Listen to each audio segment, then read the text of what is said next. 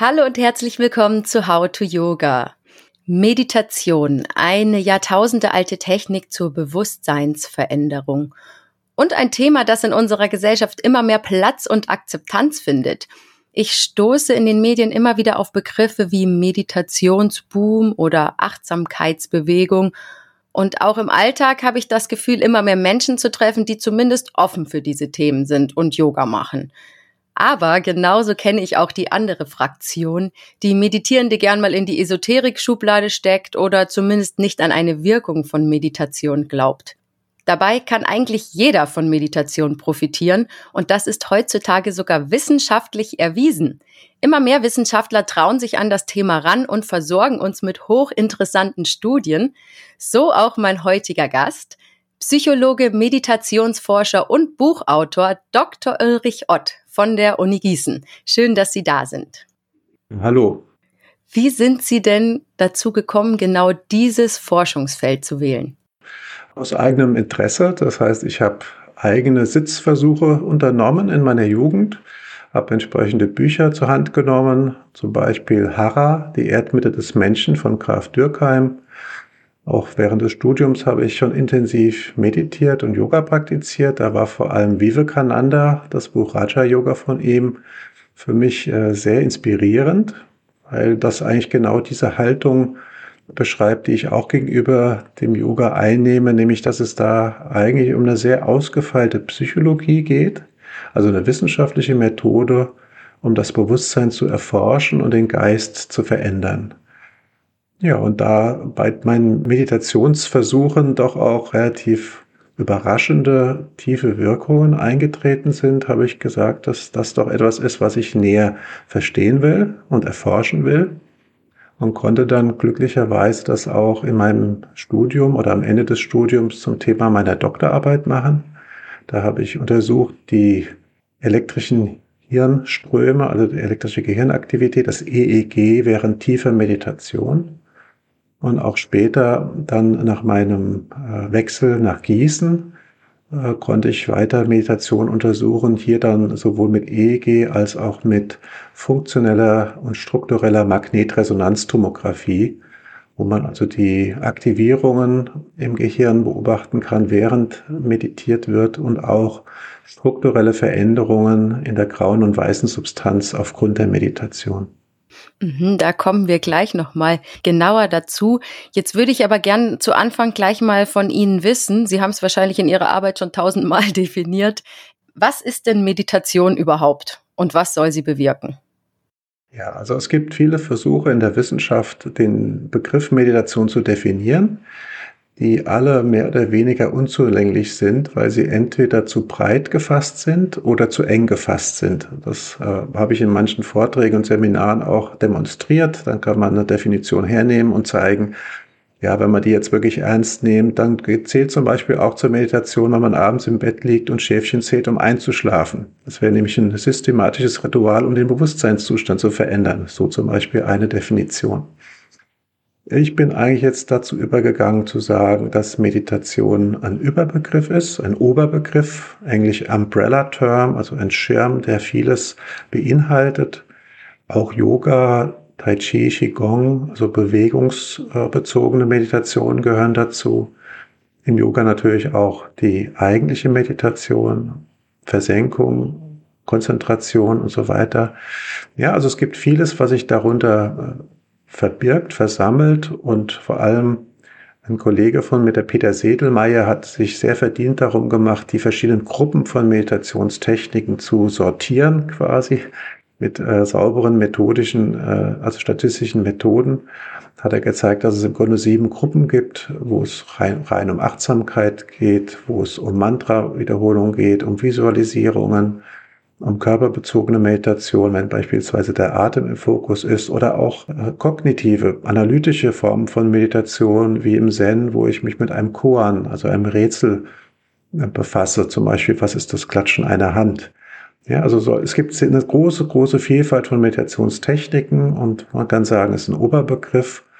Und man kann auch schauen, welche Techniken so am meisten praktiziert werden, also am beliebtesten sind aus diesem großen Spektrum. Und da haben wir jetzt gerade letztes Jahr eine Studie veröffentlicht, wo wir quasi die Top 10 sozusagen die Hitliste äh, identifiziert haben aufgrund der Befragung von 650 äh, Meditierenden im deutschsprachigen Raum.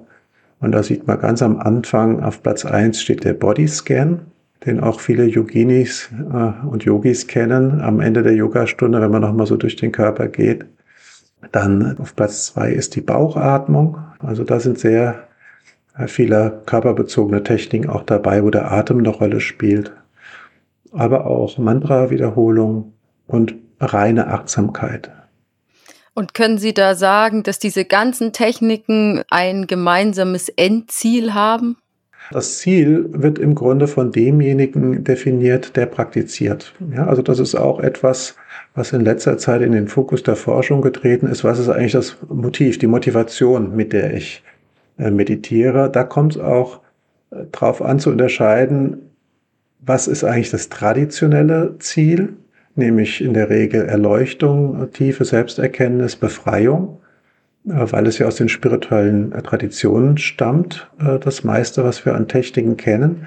Auf der anderen Seite gibt es heute viele, die ganz andere Ziele haben, vorrangig zum Beispiel Stressbewältigung, Erholung oder auch körperliche Fitness oder mentale Fitness. Also es gibt ein weites Spektrum an Anwendungen und damit verbundenen Zielen, auch zum Beispiel im klinischen Bereich gibt es doch äh, eine ganze Menge Programme inzwischen, die Meditation einsetzen, um gezielt bestimmte Symptome zu reduzieren oder auch den Umgang zum Beispiel mit Schmerzen, mit Depressionen, mit Ängsten, aber auch körperlichen Erkrankungen bis hin zu Parkinson, Krebserkrankungen. Überall dort sehen wir Anwendungen von meditativen Verfahren und auch eine gute Wirksamkeit. Mhm, da würde ich gern gleich einhaken. Was passiert denn im Körper mit Meditation? Ja, was wir da typischerweise am Anfang sehen bei den meisten Formen der Meditation ist eine typische Entspannungsreaktion. Ja, das heißt, sie sitzen in der Regel äh, ruhig und still da. Das heißt, der Atem äh, wird vertieft und verlangsamt, die Muskelspannung nimmt ab, äh, auch die Schweißdrüsenaktivität nimmt ab ja, was ein guter Indikator ist für vegetative Erregung, weil das vom Sympathikus innerviert wird. Das, die Haut wird quasi trocken und die Finger werden warm. Das sind mehr so peripher physiologische Veränderungen im Körper. Im Gehirn sehen wir auch, dass es zu einer Beruhigung kommt, in der Regel. Also da gibt es immer natürlich auch Ausnahmen, je nachdem, welche Technik ich praktiziere. Aber in der Regel, Sie haben ja auch meist die Augen zu, kommen dann eher die langsameren Wellen, die Alpha-Wellen, so um die 10 Schwingungen pro Sekunde bis hin zu Theta-Wellen. Das ist so dieses erste Bild, was man hat. Dann muss man, äh, wenn man genauer hinschauen kann, zum Beispiel mit Magnetresonanztomographie, kann man ja wirklich sehen, wo im Gehirn Aktivierungen und Deaktivierungen stattfinden. Und da sehen Sie dann, Gehirn gehört ja auch zum Körper, quasi die Veränderung, je nachdem, was Sie praktizieren. Mhm. Also nochmal ganz kurz, ja? diese Tomographie ist, wenn man in die Röhre geschoben wird, oder? Ja, also die Magnetresonanztomographie beruht auf dem Prinzip, dass sie ein sehr starkes Magnetfeld haben. Deswegen diese Röhre, das ist im Grunde eine große äh, Spule, wo Strom, sehr äh, starker Strom fließt. Das erzeugt ein Magnetfeld, ein homogenes Magnetfeld. Also in unserem Fall, bei unserem Forschungsscanner sind das drei Tesla. Das ist also schon eine ganze Menge. Wir alle sind ja jetzt im Erdmagnetfeld, das eine Kompassnadel auslenkt, aber dieses Magnetfeld im MRT, das ist 60.000 Mal so stark. Mhm. Ja, also da würde der Kompass also mehr oder weniger auseinanderfliegen oder an der Wand kleben von der Röhre. Und was dann passiert ist, dass die kleinen Protonen vom Wasserstoff, Wasserstoffkerne, dass die, die haben auch eine Ladung und die rotiert auch und deswegen haben die auch so, sind wie so kleine Magneten und die richten sich in diesem starken Feld aus. Dann haben sie zusätzlich noch Funkwellen, die denen ein gewisses Energiequantum verpassen, dass sie sich umklappen gegen das Magnetfeld um 180 Grad, dann klappen die zurück und geben dieselbe Energie wieder ab. Und dieses Funksignal messen sie dann mit Empfangsspulen und können daraus die Protonendichte, also die Wasserstoffdichte im ganzen Kopf messen. Und die, dieses Signal, was Sie da erhalten, das kann auch einen Aufschluss geben über die Durchblutung. Und so können wir indirekt die Aktivierung im Gehirn bestimmen. Ja, also da, wo wir uns darauf konzentrieren, zum Beispiel wenn wir uns auf den Körper konzentrieren, dann ist der somatosensorische Kortex stärker durchblutet, ja, weil die Nervenzellen da schneller feuern, mehr Energie brauchen und das Blut schafft dann Sauerstoff und Glucose dahin. Und wir können außerdem die Struktur vom Gehirn mit einer sehr feinen Auflösung erfassen, so etwa ein Millimeter im Raum. Das heißt, Sie sehen wirklich detailliert jede einzelne Struktur in Ihrem Kopf. Und die ist auch plastisch. Ja, Neuroplastizität heißt, es ist formbar, ist je nachdem, was Sie tun. Und wenn Sie dann viel meditieren, länger meditieren und gucken vorher und nachher, dann sehen Sie tatsächlich nach acht Wochen schon Veränderungen auch in der Hirnstruktur. Also ich kann Sachen im Gehirn messen. Können Sie noch ein paar verschiedene Möglichkeiten beschreiben, wie man wissenschaftlich an das Thema rangehen kann? Ja, also ich habe jetzt vor allem auf die physiologische Seite mich bezogen, weil Sie ja gefragt haben nach den Wirkungen auf den Körper. Als Psychologe bin ich natürlich auch sehr daran interessiert, was diese Veränderungen auf der subjektiven Seite begleitet. Also einmal hatte ich schon angesprochen, die Motivation ist natürlich wichtig. Warum meditiert jemand überhaupt? Und dann, was erlebt er oder sie?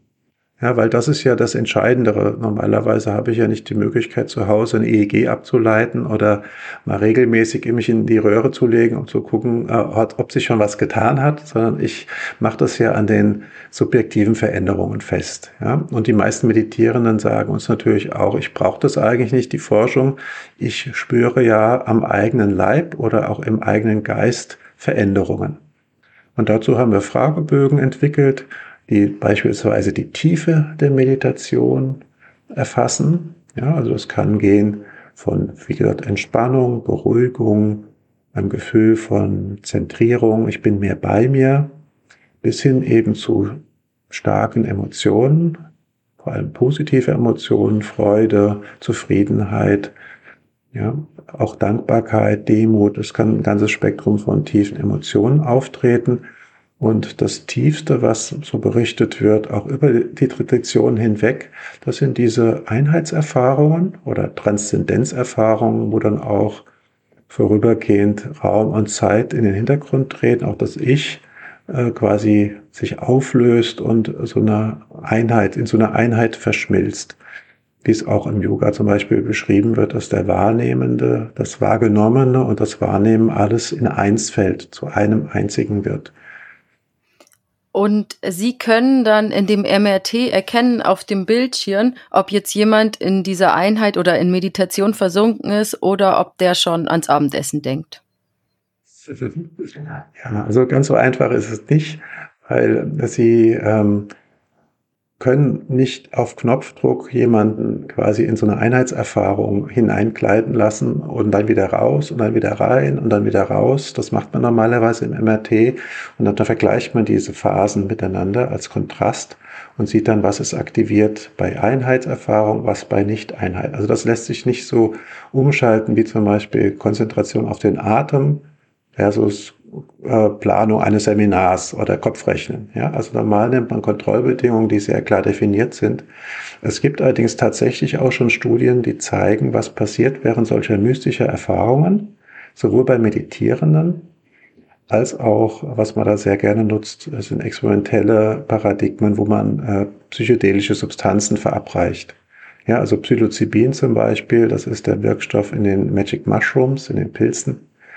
Die kann man per Infusion äh, jemandem geben, der in der Magnetröhre liegt und sieht dann, wie sich das Gehirn verändert in seiner Aktivität und vor allem Konnektivität, also wie die einzelnen Hirnregionen miteinander interagieren und lässt parallel sozusagen das Ich-Gefühl und das Zeitgefühl angeben und irgendwann ab einer gewissen Dosis tut es relativ zuverlässig sich alles auflösen und dann sieht man, dass auch die entsprechenden Hirnnetzwerke, die unser normales Selbst- und Welterleben konstituieren, dass die von der Aktivität runtergefahren werden und auch Konnektivität verlieren.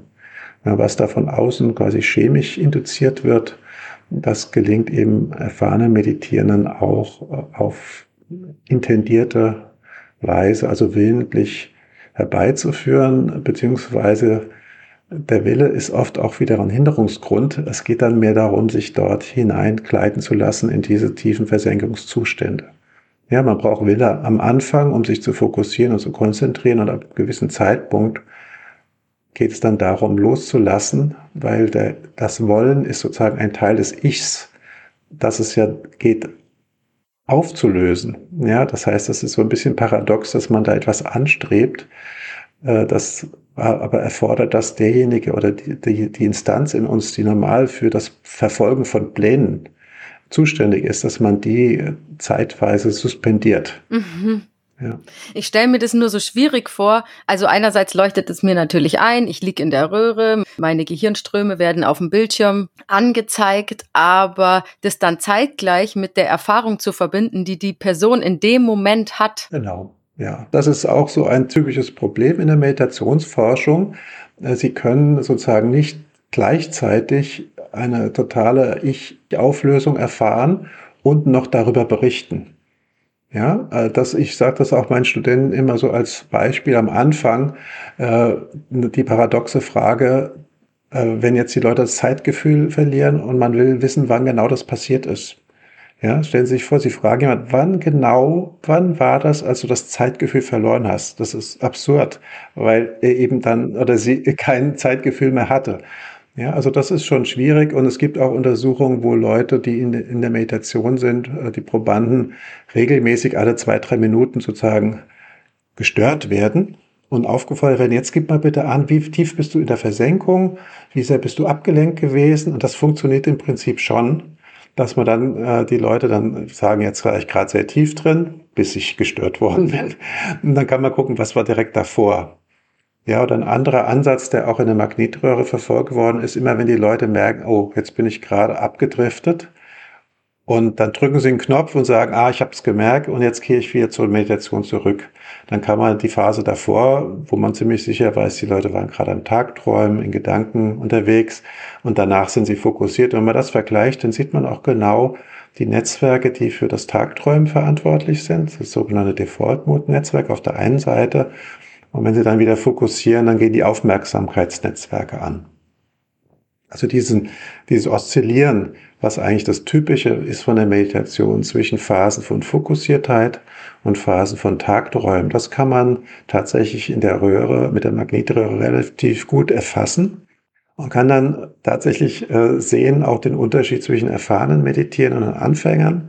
Weil die erfahrenen Meditierenden die können den Fokus länger halten.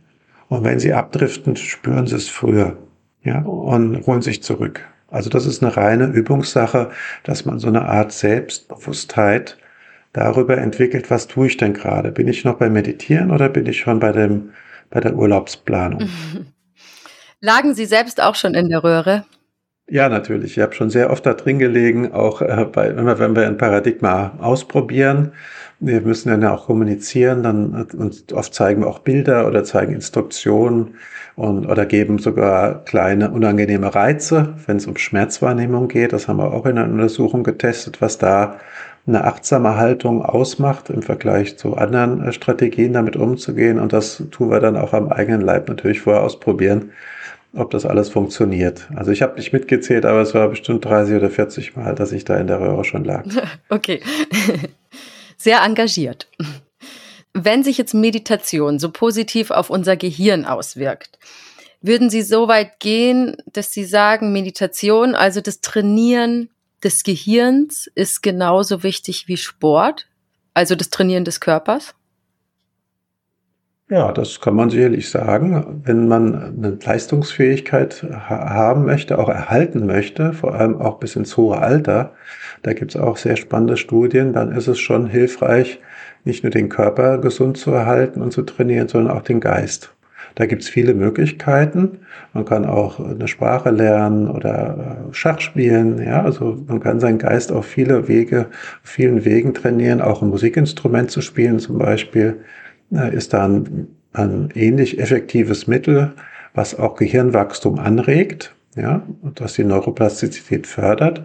Aber gerade die letzten Studien haben gezeigt, dass tatsächlich bei Meditierenden, wenn man sich die Gehirne anschaut und auch mit Computerprogrammen das Alter bestimmen lässt von der Gehirnstruktur, sehen die Gehirne sozusagen für die Programme jünger aus, als es jetzt das Geburtsdatum im Personalausweis erwarten ließe.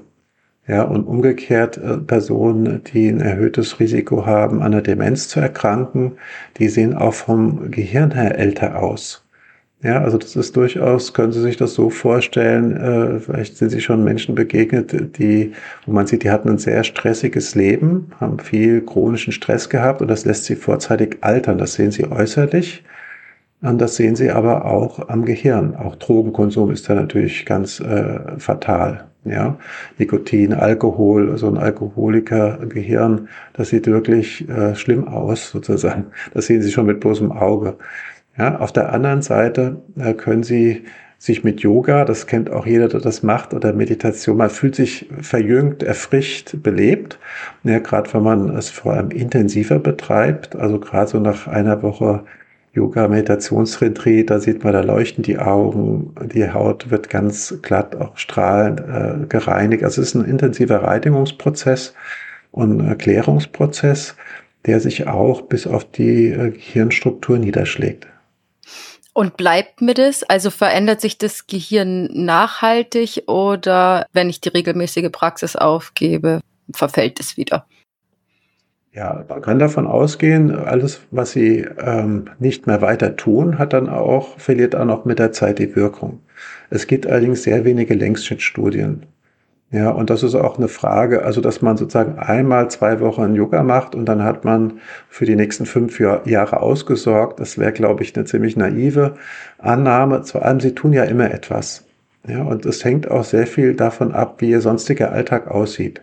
Und wenn Sie auch morgens 20 äh, Minuten in Ruhe still da sitzen, aber anschließend äh, eine Stunde äh, auf der linken Spur mit 150 über die Autobahn und mit Lichttube unterwegs sind, dann hat, ist der Effekt, den sie da durch die Meditation eventuell gewonnen haben, komplett äh, nivelliert oder sogar ins Gegenteil verkehrt. Ja, also das geht darum, die Achtsamkeit, die achtsame Haltung, die man in der Meditation auf dem Kissen kultiviert, dann auch im Alltag zu pflegen. Und dann haben sie eben nicht nur die 20 Minuten, sondern sie haben, je nachdem, wie lange sie schlafen, 16 Stunden am Tag etwas für ihre Gesundheit getan. Ja, deswegen so eine ganz wichtige Einsicht, äh, die ich auch immer in meinen Kursen weitergebe. Es ist einerseits eine Herausforderung zur Ruhe und zu sich selbst zu kommen, wenn man sich aufs Kissen setzt. Das ist sozusagen die erste Herausforderung, aber die zweite und die nicht minder große Herausforderung ist, wenn man dann aufsteht vom Kissen, das, was man da gewonnen hat an innerer Zentrierung im Alltag tatsächlich beizubehalten, wenn man mit anderen kommuniziert, sich eben nicht zu verlieren, sondern dieser inneren Fokus äh, in der Mitte, in seinem eigenen Zentrum, den aufrechtzuerhalten. Und wie viel Zeit muss ich jetzt auf meinem Kissen verbringen, bis dann äh, wirklich konkrete Veränderungen messbar sind in meinem Gehirn? Ja, also das ist auch eine ganz typische Frage, so nach der Dosis-Wirkungsrelation. Äh, das, äh, man findet schon, wenn Leute einen MBSR-Kurs machen, da ist typischerweise, praktizieren sie eine halbe Stunde bis 45 Minuten am Tag während des Kurses. Da sieht man nach acht Wochen schon deutliche Veränderungen. Parallel zur Abnahme des Stresses sehen Sie dann, dass zum Beispiel der Hippocampus sich erholt.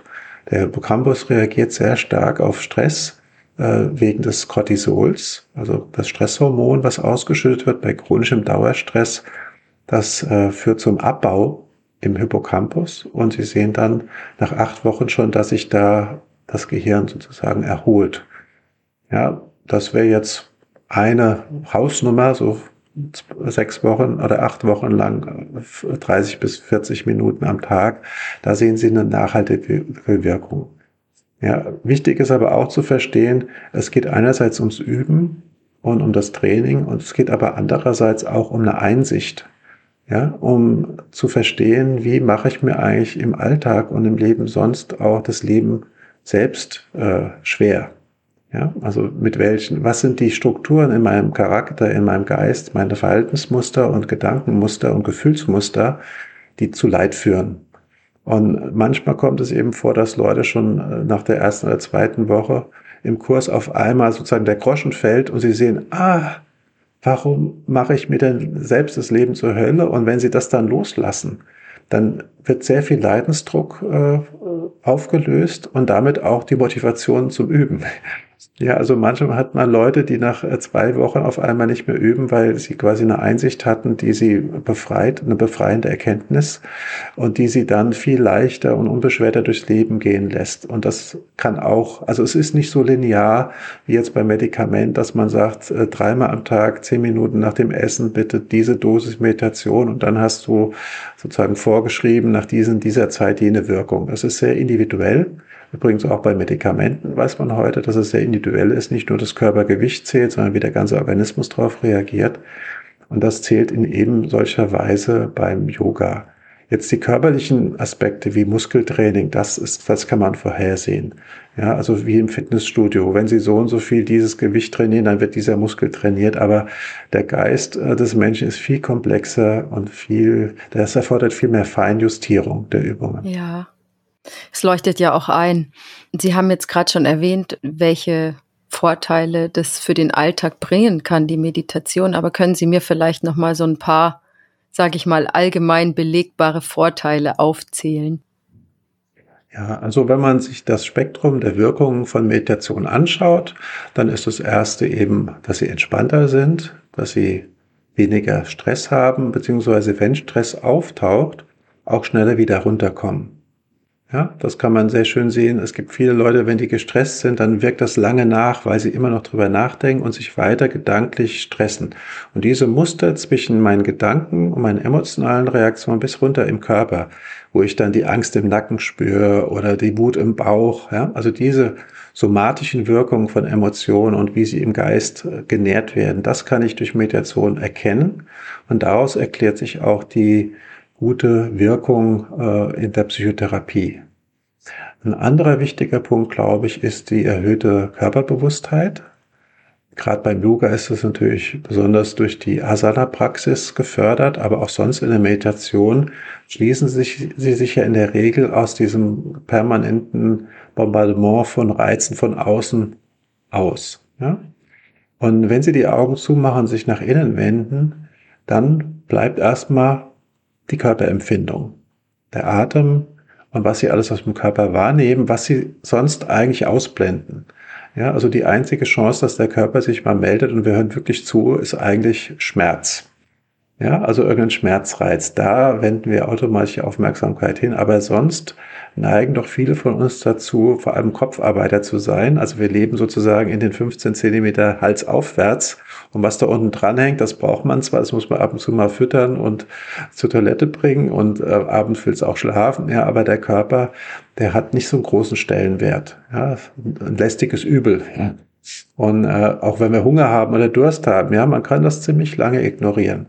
Und auch wenn man Stress hat und wenn man chronische Verspannung hat, kann man es ziemlich lange ignorieren, bis man irgendwann eben ein Symptom entwickelt und Schmerz, diese ganzen psychosomatischen Krankheiten. Und da kann Yoga Meditation helfen, ein feineres Gespür zu bekommen, diese Wahrnehmungsschwelle für den Körper zu senken. Und dann wird man auch feststellen, so jedenfalls meine Erfahrung, dass der Körper sehr weise ist. Ja, dass sehr viel Wissen äh, in Bauchgefühlen, in Intuition ist. Das hat man ja auch in letzter Zeit erst entdeckt, was auch das Darmnervensystem doch für eine wichtige Rolle spielt, für alles Mögliche, fürs äh, Immunsystem. Und das wissen wir auch heute in der Psychologie.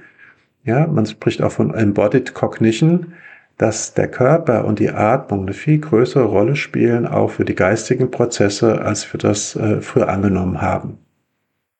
Ja, und wenn man sich dem aktiv zuwendet und das kultiviert und pflegt und mehr in sich ruht, ja, als sich als ganzer Mensch fühlt, eben nicht nur im Kopf in seiner Gedankenwelt lebt, sondern als ganzer Mensch, das heißt mit Bauch, Herz und Geist zu einem verbunden. Das, das ist eigentlich das Ziel der Meditation und des Yoga, worauf es am Ende hinausläuft. Also ein ganz klarer Vorteil, würde ich auch so sehen.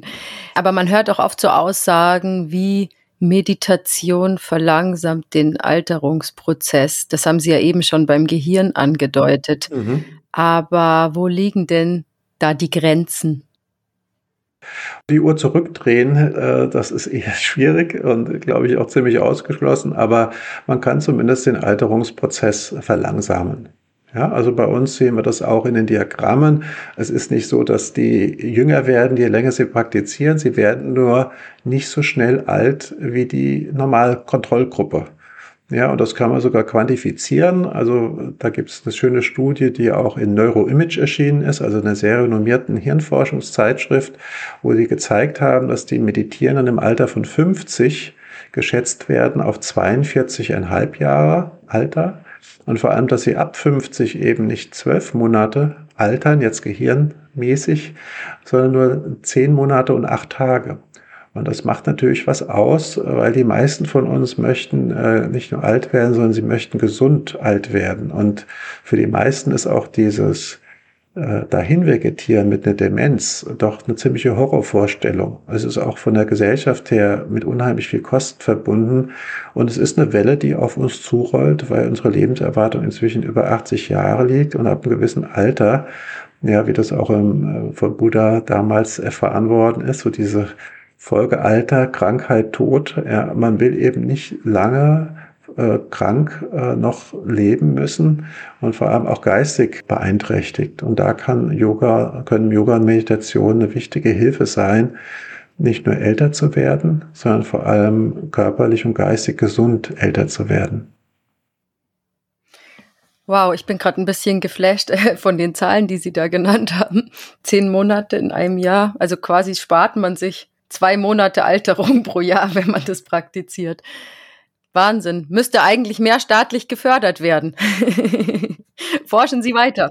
Ja, es gibt tatsächlich auch, es gibt tatsächlich auch auf der EU-Ebene groß angelegte Studie, Silver Santé-Studie, die genau diese Veränderung im Längsschnitt untersucht. Die Studie, die ich jetzt genannt habe, sind Querschnittuntersuchungen und das ist immer ein bisschen riskant, da Kausalität ableiten zu wollen. Eigentlich ist es unzulässig, weil es kann natürlich sein, dass besonders gesunde Leute auch meditieren oder so lange meditieren und dabei bleiben, während die, die eben geistig Defizite haben, rausfallen aus der meditierenden Stichprobe. Ja, also da muss man ein bisschen aufpassen äh, und wenn man das ordentlich und sauber macht, im Längsschnitt untersuchen. Das Problem ist nur, dass so etwas sehr aufwendig ist, vor allem finanziell. Und wenn Sie auch im Abstand von fünf oder zehn Jahren Leute wieder im selben Scanner möglichst untersuchen möchten, das können Sie im Rahmen der normalen Doktorarbeit einfach nicht leisten. Mich würde ehrlich gesagt interessieren, wir reden die ganze Zeit von den positiven Wirkungen, aber kann Meditation auch schaden? Ja, das kann sie. Sie haben auch am Anfang gesagt, das wäre für jeden gut und das ist nicht äh, durchaus nicht so. Ich habe darüber auch 2016 an der Uni Hamburg einen ersten Vortrag gehalten mit dem Titel Ist Achtsamkeit für jeden gut? Und das ist äh, eben nicht der Fall, weil das sind wirksame äh, psychologische Methoden, und äh, die sind an gewisse Voraussetzungen geknüpft. Ja, also so die Idee, dass es jeder machen kann oder jede, dass es einfach ist und dass es immer bei allem hilft, so diese Allheilmittelfantasien, die stimmen nicht. Und wir haben selbst dazu auch eine empirische Untersuchung durchgeführt, wo wir von 180 intensiven, also erfahrenen, meditierenden Daten erhoben haben, was auch alles an problematischen Erfahrungen auftauchen kann. Ja, also Sie können sich das ja vorstellen, wenn Sie so intensiv sich selbst erfahren, die Aufmerksamkeit auf sich richten, dann können da doch eine ganze Menge auch unangenehme Erfahrungen aus der Vergangenheit sein, die dann auftauchen. Und das, das erleben viele Meditierende als einen ganz natürlichen Prozess. Das ist sozusagen ein Bestandteil der Meditation, dass es zu so einer Selbstklärung kommt. Wenn jetzt aber diese Erfahrungen so schlimm waren, im Sinne von traumatischen Erfahrungen, dann kann es sein, dass äh, das, was da hochkommt, was sonst im Alltag eigentlich erfolgreich unter der Decke gehalten worden ist, auf einmal überflutet, überschwemmt. Und wenn man dann alleine ist, kann es sein, dass man davon überfordert ist. Ja, deswegen gibt es da auch eine erhöhte Achtsamkeit äh, von der Seite der Meditationslehrenden in diese Richtung. Zum Beispiel äh, Traumasensitive Achtsamkeit ist da ein Buch, was erschienen ist von David äh, Drelieven, David Drelieven. Wir selbst, wie gesagt, forschen auch dazu und sehen, dass es vor allem, wenn Leute schon ein bisschen instabil sind und dann sehr intensiv praktizieren, also viele Stunden am Tag und zum Teil auch Techniken, die darauf abzielen, das Ich aufzulösen, ja, das Ich zu, na, durch, zu durchbrechen, die Ich-Illusion dann kann das manchmal nicht nur ein Durchbruch, sondern auch ein Zusammenbruch sein und dann erleben die Betroffenen Symptome wie Depersonalisation, Derealisation, Dissoziation. Das heißt, sie sind nicht mehr sie stehen irgendwie neben sich, ja, da fühlen sich leblos, ja, dann wird da sowas wie Gleichmut, ein altes Ideal, auch in den spirituellen Traditionen, wird dann erlebt als so ein zombiehaftes Unbeteiligtsein. Ja, und dann sagen die Leute, was habe ich jetzt hier angerichtet mit Meditation? Ich will mein altes Leben zurück, ich will mich wieder freuen, ich will, will mich wieder ärgern und aufregen. Ja, also manchmal gibt es solche Nebenwirkungen in Anführungsstrichen, die eigentlich Teil von Meditation sind, die auch die alten Traditionen alle kennen. Im Zen wird man von der Zen-Krankheit sprechen. Ja, wenn man intensiv im Retreat sitzt nach ein paar Tagen, wenn Sie zehn Stunden am Tag meditieren, dann fangen, also sehen Sie manchmal Bilder, wenn Sie die Augen schließen, Halluzinationen. Und das ist alles nicht schlimm, das geht auch wieder vorbei. Nur wenn Sie dann allein damit sind und sie sehen Schreckgespenster sozusagen aus ihrer Vergangenheit, die sie überfordern, dann kann es sein, dass Menschen auch äh, bisschen in die Psychiatrie müssen, um sich wieder zu, zurechtzufinden in ihrem Alltag und in, in ihrem Ich. Ja, das heißt, man sollte die Wirkungsmacht von Meditation nicht unterschätzen. Und äh, ich sage auch, äh, auch in meinen Büchern schreibe ich das, bevor man sich daran macht, das Ich aufzulösen, sollte erstmal mal ein gutes, starkes, funktionierendes Ich haben. Ja, und das äh, haben manche Leute nicht, die sich in die Meditation hineinbegeben. Und was man dort auch beobachten kann, das hat auch Peter, Peter Sedelmeier in seinem Buch zur Meditation schön beschrieben, ist das sogenannte Spiritual Bypassing. Auf Deutsch würde man sagen, Meditation als Therapievermeidung. Ja, man hat Probleme und will die aber nicht angehen, in nicht in eine Therapie gehen, sondern versucht das mit Meditation irgendwie zu kompensieren, im Sinne einer Flucht vor den Problemen und macht dann wie so ein Zuckerguss drüber. Und so Leute trifft man auch tatsächlich in manchen äh, Retreat-Zentren oder in der Yoga-Szene. Die haben quasi so ein, so ein Dauergrinsen angepinnt in ihrem Gesicht und man merkt, es ist nicht echt. Also das ist keine Freude, die von innen strahlt, sondern die ist etwas zugedeckt, etwas oberflächliches, wie eine Fassade und eine Maske. Und genau das abzulegen und zu transzendieren oder transformieren, darum geht's ja eigentlich im Yoga, in der Meditation. Und man kann aber eben mit seinem Ich auch Meditation äh, missbrauchen, sozusagen im Dienste seiner neurotischen Anteile. Wenn man zum Beispiel äh, hypochondrisch ist oder narzisstisch ist, dann wird man auf einmal eben die Meditation oder das Yoga dazu nutzen, diese Tendenzen in sich noch zu verstärken. Aber woher weiß ich denn eigentlich selbst, dass ich da nicht auf dem richtigen Weg bin? Gibt es da irgendeinen Indikator, so für mich ist jetzt Meditation perfekt oder ich lasse es lieber und gehe erstmal zum Psychologen? Ja, also das ist natürlich schwierig, da quasi sich selbst zu diagnostizieren. Und was äh, in der Regel ein guter Indikator ist, ist einfach das Umfeld, was einem einen Spiegel gibt.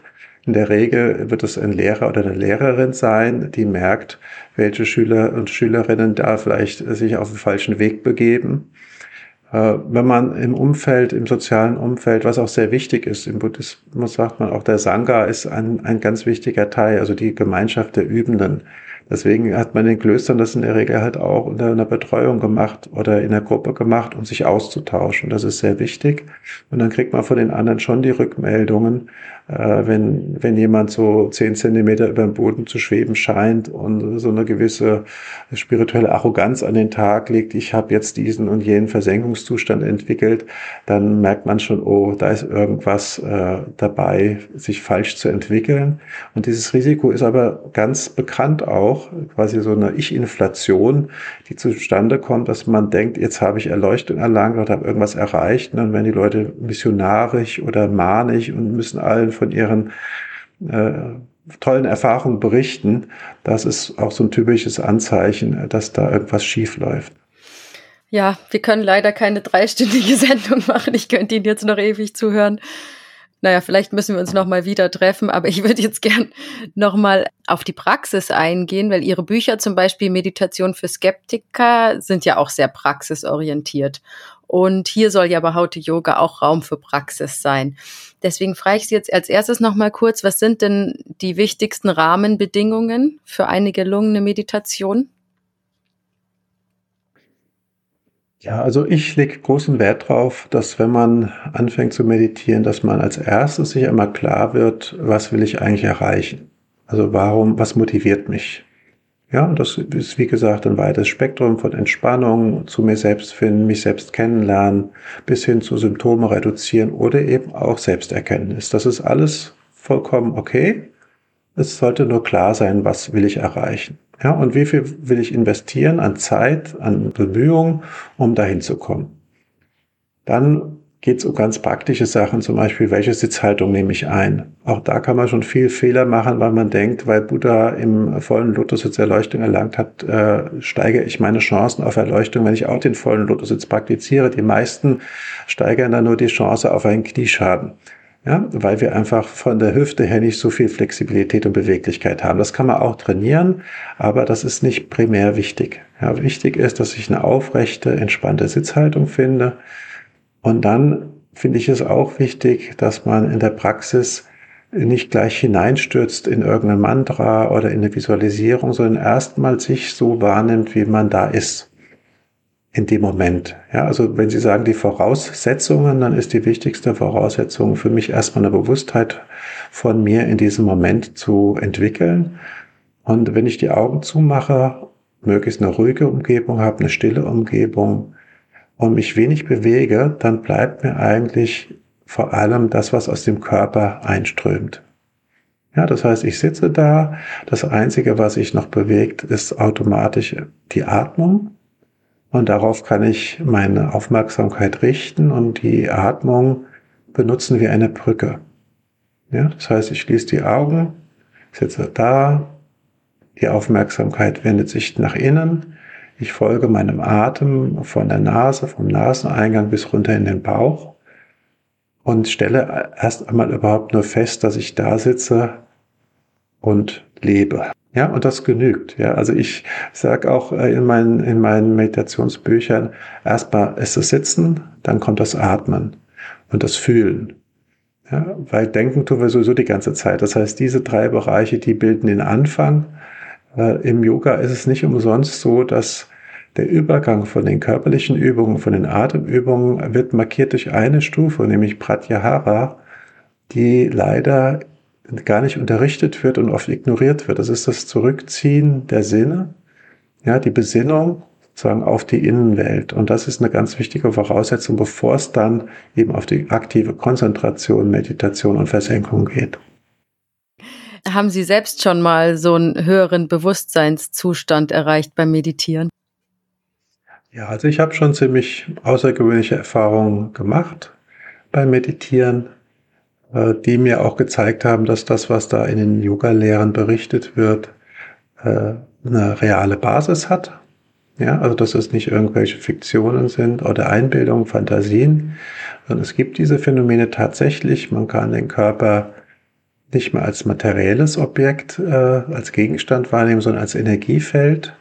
Und man kann auch diese energetischen Phänomene, die beschrieben worden sind, von Licht entlang der Wirbelsäule auch, oder um den Kopf, all das ist erfahrbar, wenn man eben mit entsprechender Intensität übt.